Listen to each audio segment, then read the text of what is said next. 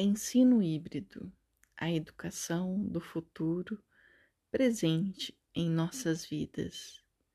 Eu sou Lucilene Oppenheimer, aluna do curso de ensino híbrido do professor Geraldo Peçanha de Almeida.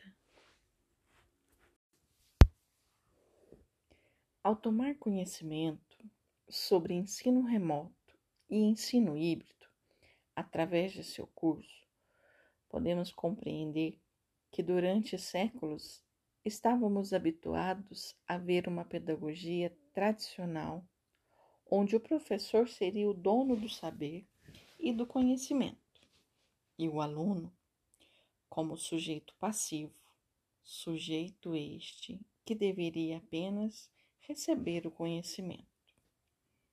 Com a pandemia, o ensino remoto suscitou a necessidade de garantir a aprendizagem fora do espaço geográfico da instituição, passando para casa.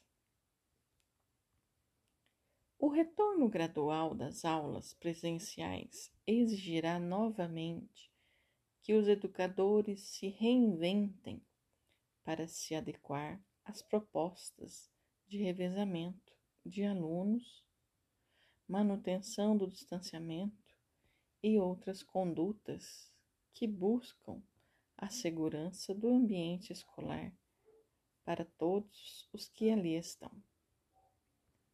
No ensino remoto, os alunos e famílias passaram a ter acesso às tecnologias digitais, como grupos de WhatsApp e plataformas digitais e eles, estando online, substituindo assim as salas de aulas presenciais. A aula remota ficou baseada principalmente em transmissões ao vivo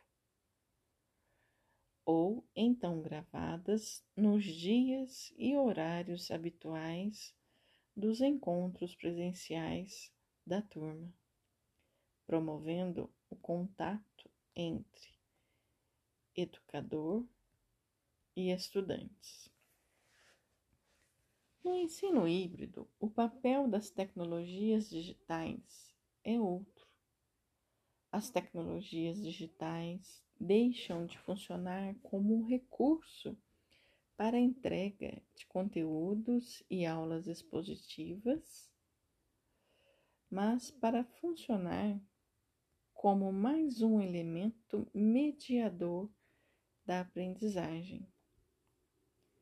O ensino híbrido, também chamado de Blunderline, refere-se a um sistema de formação onde grande parte dos conteúdos são transmitidos à distância. Ele oferece a mistura de atividades presenciais com atividades à distância entre os alunos. Esta tendência desconstrói os conceitos fixos que diferenciam aulas presenciais das virtuais pois unifica a percepção de educação e de aprendizado, independente do meio que será transmitido.